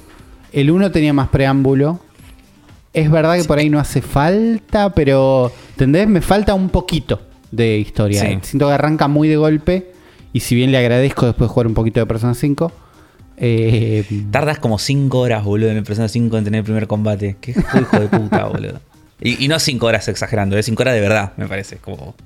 yo creo que antes tenés combates, pero. Pues yo debo ir 8 horas. Pero, pero sí, Pero tarda es la segunda un vez que lo jugás. Sí, tarda un montón en tercera. Pero tardan muchísimo en soltarte la mano. ¿Entendés? Como aún cuando te des combates y todo, te van, acá te sueltan la mano bastante más rápido y eso está bueno. Entonces eso, eso le banco y eso es parte de que la historia arranca y listo. Espero que tenga un giro. Un giro la historia. Eh, Sí, no sé, la del 1, no, te soy sincero, no me acuerdo. de Yo tampoco. Yo tampoco para nada. Y no es lo que hace malo al 1. Primero el No. 1 no es malo, pero digo, no es de las cosas malas del 1 que no me acuerdo de la historia. Sí, como, no, no te importa. no, no te importa. Acá espero que pase un poquito nada más. Pero bueno, lo vamos a seguir jugando. Les vamos a seguir contando qué pasa. Probablemente lo volvamos a hablar cuando lo terminemos o cuando haya un giro increíble. Claro. Siento que son los momentos. La estoy pasando muy bien. Los combates Sí. son rápidos, son al toque. Son muy Eh, divertidos. Sí. Le festejo mucho esto que dije, tira de dificultad justa. Siento que está muy bien ajustada la dificultad. Sí. Y al mismo tiempo la puedes cambiar cuando quieras. Si, si Sí. de repente no fuera lo desafiante que esperás o se pone muy complicado, es ajustable. También me Sí. encontré con que como los niveles, los enemigos tienen nivel, de golpe fui a un en- enemigo que tenía mucho más nivel y perdí. Y Claro. por ahí lo, por ahí lo podía ganar si estaba más, tipo, si era más estratégico, no es que me faltaba grindear. Pero perdí, ¿entendés? Como no estaba preparado para los gumbas que tienen una sartén en la cabeza. sí. Aparte, eso los tenés que matar de una forma especial. No sé si ya Tienen, lo. ya- sí, sí, te- tenés Sí. como que revolearlos del escenario o algo así. sí. Que no, nah, que no- taclearlos, que se dan vuelta y revolearlos. no estaba preparado, gasté demasiados turnos en tratar de tirarles tiros. Eh, pero el combate sigue siendo la mejor parte. del juego. Es muy divertido cuando timeas bien un turno y es tipo, le tiro un- dos tiros con Mario con un Luma que los prende fuego y entonces cuando salen corriendo los engancha a Luigi con un sniper. Tipo, en un turno Sí. solucionaste la situación. Es siempre muy satisfactorio. Así Sí, que Mario Plus Rabbids Sparks of Hope lo recomendamos bastante en todo lo que lo estuvimos jugando. Les vamos a estar contando un poco más a medida que lo juguemos. Sí. Va- vamos a ver un par de noticias. Dale. Y tenemos algunas noticias, no muchas, no fantásticas, pero por lo menos la primera me intriga, porque sospecho vos sabes un poco más. Eh, Bandai Namco tiene un juego de pesca que no es Animal Crossing. ¿Cómo es? sí, sí, sí. Eh, porque salió el tráiler de un juego que se llama Ace Angler Fishing Spirit. Ok. Quiero que veas el tráiler de este lo, estoy- juego. lo estoy viendo en este momento, sí. Y que me digas si no es animal. A ver, veo un logo Ah, claro. Son unos personajes que creen que son de Animal Crossing. es todo, o sea, tenés toda la parte de pesca, no, obviamente, pero es todo el resto, todo lo que no es la- todo lo que no es pesca es Animal Crossing. Los personajes son de Animal Crossing, 100%. La cámara, la los cámara es, personajes, sí, la forma que corren, la cámara. Al toque igual estoy viendo un montón de iconos y un montón de cosas, como que parece que la parte de pesca es por lo menos Falopa. compleja, no sé, tengo que poner Eh, pausa eh. y pensar. Yo este juego le tengo muchísimas ganas porque eh, este es un arcade de pesca que venía. hasta- ya había salido en Switch el, el anterior, pero solamente en japonés. Esta es como creo que la primera que sale acá posta. Es un arcade de pesca que viene hace mucho tiempo ya en Japón. Que es. O sea, un arcade de, de fichines, ¿no? Ah. Con un. Está bien, tenía un hecho- poquito, hecho, tenía un eh, poquito de eh, fichín. sí. De hecho, en un momento del tráiler aparece y ves tipo el, el coso que es uno de esos eh, arcades que se ven desde arriba, tipo mesa. sí. te pones al costado y tipo mesa vos mirás hacia abajo y como es un estanque, está buenísimo. Y en el original es tipo un periférico de caña de pescar. Y nada, pescás y todo, y es muy arcade, viste, muchos colores y cosas explotando, puntos, hacer puntos, todo esto Claro. hermoso. Muy, muy high score, sí. Sí, a mí me, me- me pega el, el bichito Sega Bass Fishing. Y así que nada. Ojalá, lo, lo quiero jugar, quiero ojalá, y ojalá que esté ojalá que esté bueno. Me marea el gameplay. No entiendo si es un time crisis de peces. No sé cómo se juega. Lo quiero, o sea, exacto, te digo la verdad, no sé cómo se juega. Simplemente sé lo que, lo que veo acá. Como, Está bien. sé que vos tenés que agarrar y después los tenés que atrapar. Tipo, los tenés, tenés que tirar la caña, los tenés que atrapar. De hecho, puedes conseguir, si bajás hasta el fondo de la nota en Switch, en la página Nintendo Live, nuestros amigos. Hay un periférico de caña para Switch, Ah, donde metes ok. el Joy-Con adentro. Uy, quiero el periférico. El periférico está buenísimo. Está bueno. Sí, es muy lindo. tipo, es, como, es como un coso donde metes el Joy-Con adentro y girás el rodete. Está muy bueno.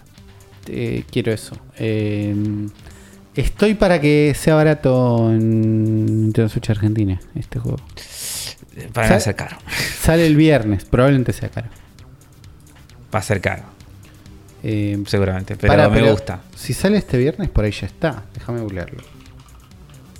Eh, Nintendo Switch Argentina.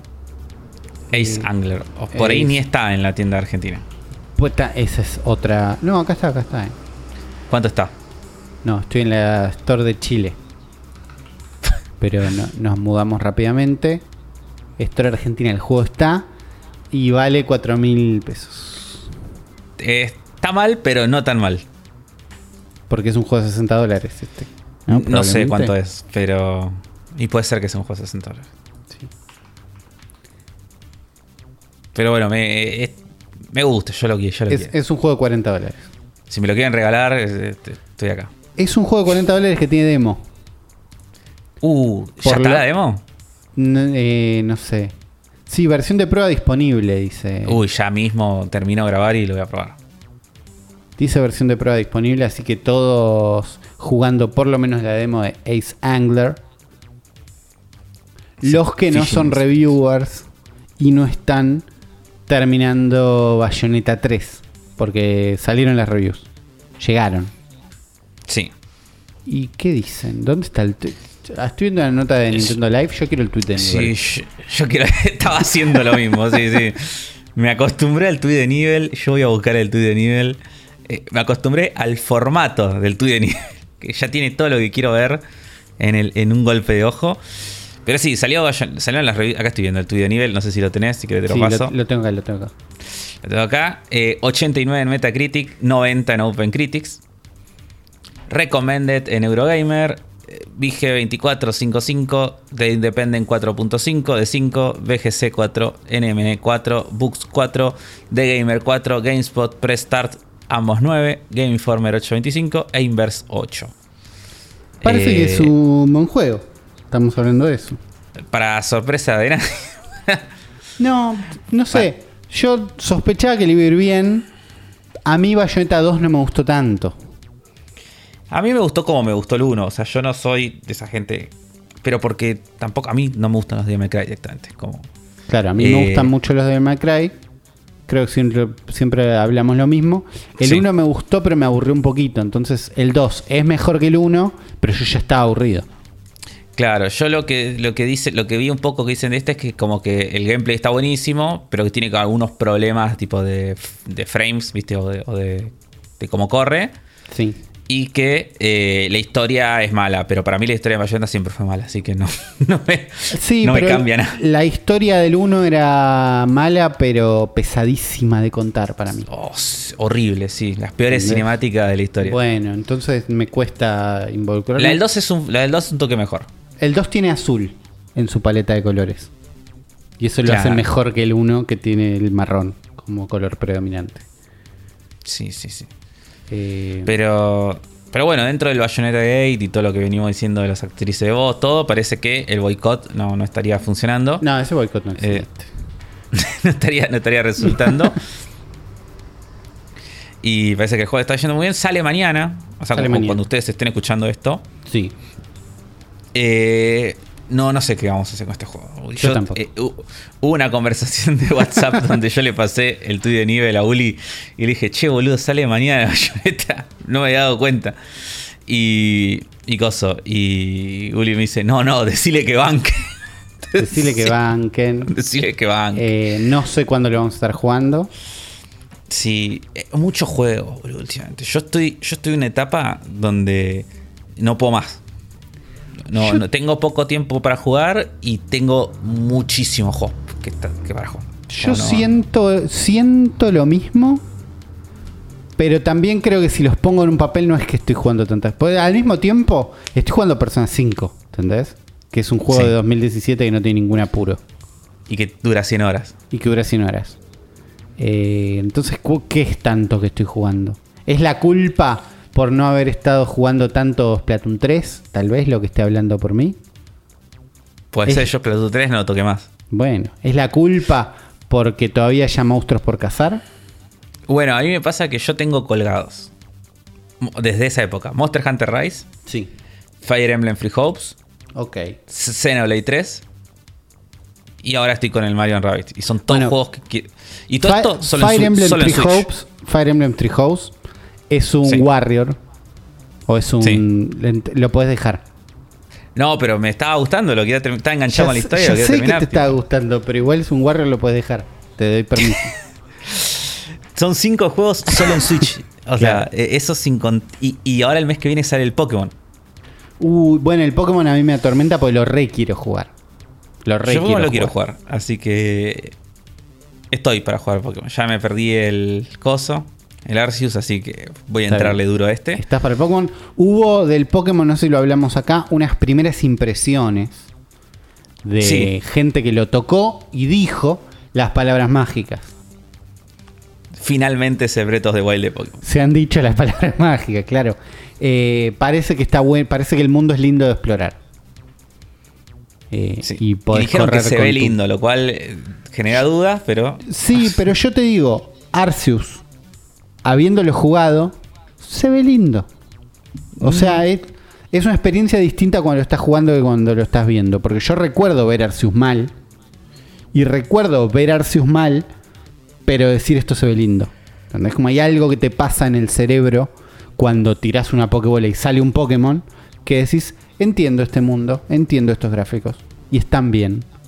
Eh, y esa es la carta que me guardo porque todavía todo lo que veo de este Pokémon se ve feo. Entonces, todavía estoy 100% en se ve feo. Sí. Pero recuerdo el, el hechizo que me casteó Arceus. Y digo, ok, Claro, que- que se a puede. hacer lo mismo. Y Sí. por ahí sí, Eh, no sé. También mostraron un, un tra- trailercito con un Pokémon nuevo que es un perro fantasma, que es muy, muy bueno. No, No sé si lo viste. no lo vi. Eh, bueno, es un perro fantasma muy bueno. Tiene una, una vela en la cabeza. Ok. Eh, bueno, sale el mes que viene. ¿Cuándo sale? Sí, eh, segunda mitad del mes que viene. Ok, No me acuerdo exactamente cuándo, pero sé que es después de mi cumpleaños. está bien. Ese Así lo que vamos a estar corriendo ya instantáneamente. Bayonetta Claro, por 3, eso yo- los comentarios nos pueden ir diciendo. Me muero de ganas de que lo jueguen. Hasta que no lo jueguen, Sa- no pongo un ¿sabes? peso. Es- Lo jugué y está buenísimo.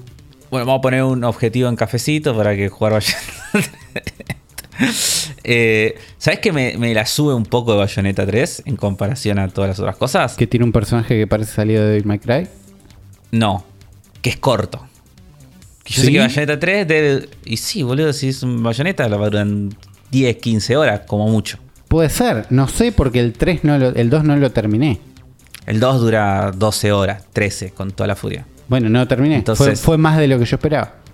Entonces, eso, eso me, me, me da un poco de. de coso. de ganas, digo, de que digo, lo por ahí lo puedo en algún jugar. momento, claro. Claro, y lo termino en un fin de semana, ¿viste? O en en una semana de, de vicio duro. En How Long to Beat todavía no tenemos No, claro. gente que lo haya terminado. Pero debe durar eso. Debe durar unas, Sí. unas 12 a 15 horas.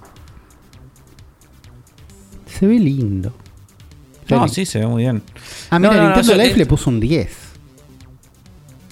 Pero porque son Nintendo Está bien que son, son la- nuestros amigos. Las contras dicen que la cámara jode un poquito a veces en perderse la acción que se va totalmente de control.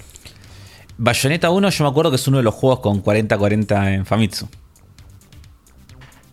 Ok, Me me acuerdo de esa controversia cuando salió. 40 es el puntaje perfecto de Famitsu, ¿no? que son Sí. cuatro, cuatro redactores, cada uno le pone Los un cuatro le puntaje pusieron 10. y se suman. Sí, El máximo son 40, sí, sí, sí. no sé. Pero bueno, ya vamos a ver qué pasa con Bayonetta. Ya vamos a ver qué tenemos? pasa. Tenemos nuevos juegos en nuestras consolas.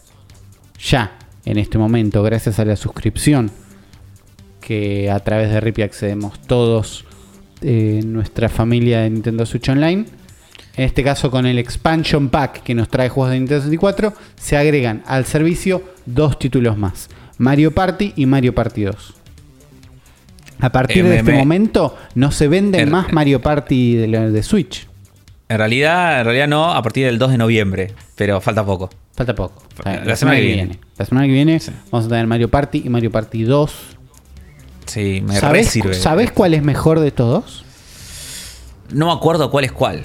Porque los jugué. Yo creo que habré jugado todos. Pero los jugué todos eh, sin ser consciente de cuál es cuál. Está bien. tipo, vamos a poner Mario Party y poníamos cualquiera y era como. Eso. Eh, bueno, Mario Party 1, Mario Party 2. En Nintendo Switch Online se pueden jugar online ahora. Se pueden jugar local Sí. con amigos. Eh, son juegos para tener. No digo jugarlos ya. Pero no, son pero juegos para sirve. tener. Re sirve.